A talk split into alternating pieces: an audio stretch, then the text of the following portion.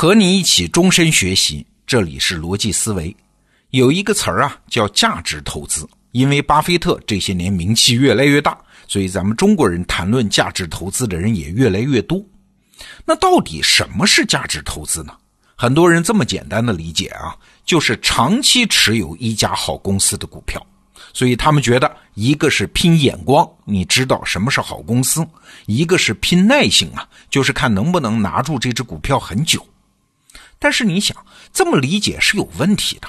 好公司的股票就不跌吗？持有时间长，赚的就多吗？不一定吧。所以这么简单的理解价值投资，没有什么说服力啊。但是最近呢，我看了李路先生在北大光华管理学院的一场演讲，系统的讲解了什么是价值投资。哎，我觉得特别有启发，不仅是对投资啊，对立身处世的很多方面都会有启发。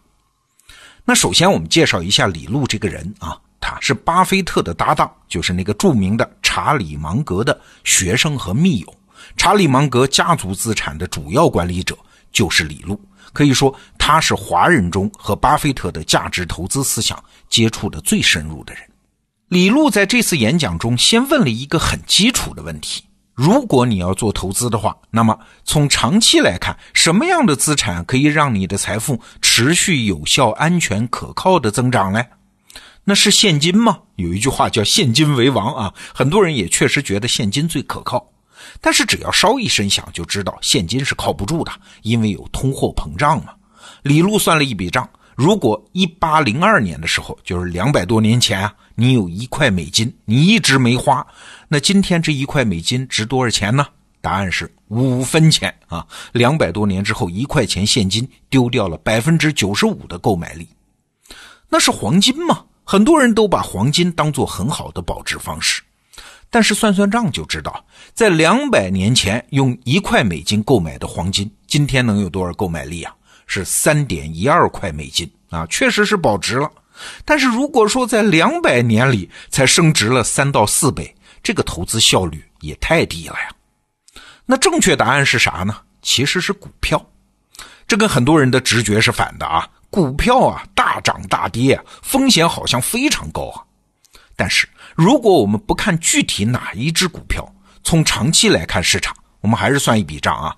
如果我们在一八零二年投资美国股市一块钱，那今天它的价格是多少呢？即使扣除了通货膨胀因素。它今天的价值是一百零三万，升值了一百万倍。要知道，这两百多年间里面，美国股市的年化回报率只有百分之六点七啊，不算很高啊。哎，但是怎么两百年就膨胀了一百万倍呢？我刚开始看到这个数字也是不信啊，掏出计算器还算了一下，果然如此啊。这就是我们经常讲的复利的力量。怪不得爱因斯坦把复利称之为人间的第八大奇迹。你看，现金被大家认为最保险，反而在两百年里丢失了百分之九十五的价值；而被大家认为风险最大的资产股票，则增加了将近一百万倍。那为啥呢？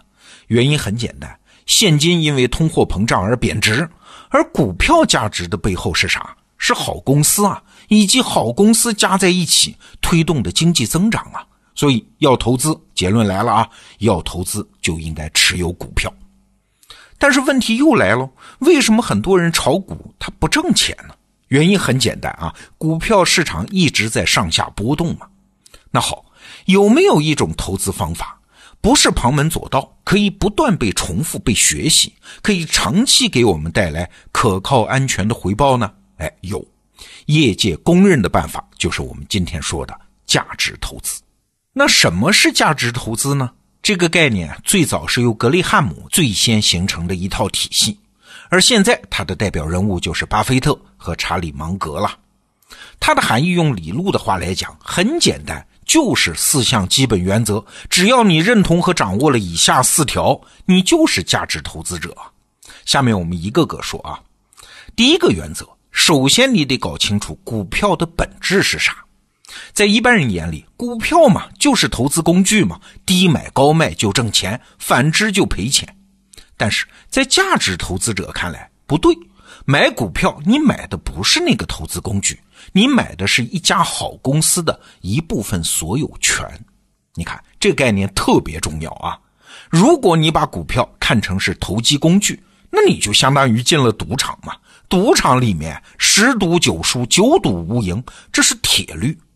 但是你把股票看成是好公司的一部分呢？那么随着经济 GDP 的增长，好公司会不断的创造出价值，股票价格就是这部分新创造出来的价值的体现。所以你看，很多人理解价值投资就是长期持有一只股票，这只是表象啊。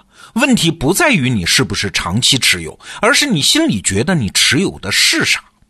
打个不尽恰当的比方啊，持有投机品，你就相当于在养猪，那当然是便宜了就买，觉得差不多就卖，而买卖的风险极高。而你持有一家好公司呢，是相当于养个儿子，那当然是该培养的时候培养，该让他出门你就让他出门嘛，那结果当然是长期持有。所以啊，长期持有是这个心理基础的结果，而不是原因。这是价值投资的第一个原则。第二个基本原则呢，我们还得理解市场是啥。一般理解啊，市场就是交易的场所嘛，它发来价格信号，所有的交易者是根据这些信号进行交易。但是在价值投资者看来，不是这样的。股票市场从来不能告诉你真正的价值是啥。你不能把市场涨跌看成你的博弈对象，你只能把市场看成是一个服务者。什么意思呢？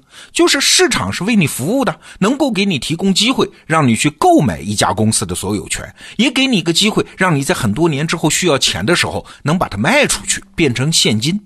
至于市场的涨跌，吸引那么多人涌入市场，是让这个工具变得更好用而已。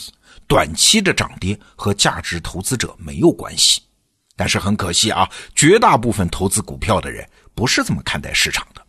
好，我们再来说价值投资的第三个原则，叫留出安全边际。说白了，就是只买价格大大低于公司内在价值的股票。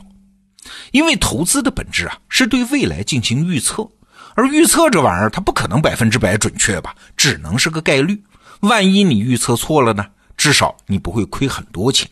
如果你预测是对的，那你的回报就会比别人高出很多。所以关键是买的价格一定要低于它的实际价值啊！所以价值投资不是指持有好公司的股票啊，而是指持有价格远远低于价值的好公司的股票。那关于价值投资啊，各种各样深奥的解释很多，但其实原则很简单啊。来，我们再来回顾一下上面的三个原则啊，我们用大白话再归纳一遍。第一，拨开股市的表象，你买的不是那个投机的金融品，你买了一家公司的一部分。你要赚的不是股价波动的那个差价，而是这个好公司在经济增长过程中创造的价值。那第二呢？你的博弈对象不是市场，关于这只股票的真实价值，市场什么都不能告诉你，它只是一个服务于你的工具。第三，不是买所谓的好公司，而是买价格低于价值的好公司。你看很简单吧？那这背后的智慧是啥呢？在我看来啊，价值投资的全套智慧都是一种叫不丢失目标的智慧。这里面就有两种核心能力啊。第一，认准自己目标的能力。你想，经济在增长，核心的动力是好公司。你不是在和市场对赌啊，而是在搭上好公司成长的那班船。这是股票投资能挣钱的核心原理。只要这个核心你死死咬住不丢掉，你的投资是不会出大的风险的。那第二，不被其他因素干扰的能力。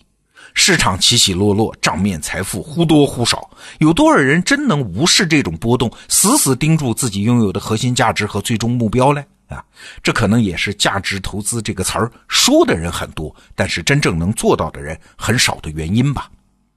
我以前的节目里引述过吴伯凡老师举过的一个例子啊，不会开车的人，你观察他，他盯住的是方向盘，把工具本身当成了博弈的对象，结果车开的歪七扭八；而会开车的人呢，他不盯方向盘的，他盯住是远方的路，那自然就能开出一条直线。投资如此，达成任何人生目标，说到底，无非也就是这种不丢失目标的方法。那前面我们讲过啊，价值投资一共是四项基本原则，哎，但是今天我们只讲了三条。对，这三条啊是格雷汉姆就已经总结出来的，而第四条原则呢是巴菲特后来加进去的。我们明天接着聊这第四条原则。好，明天见。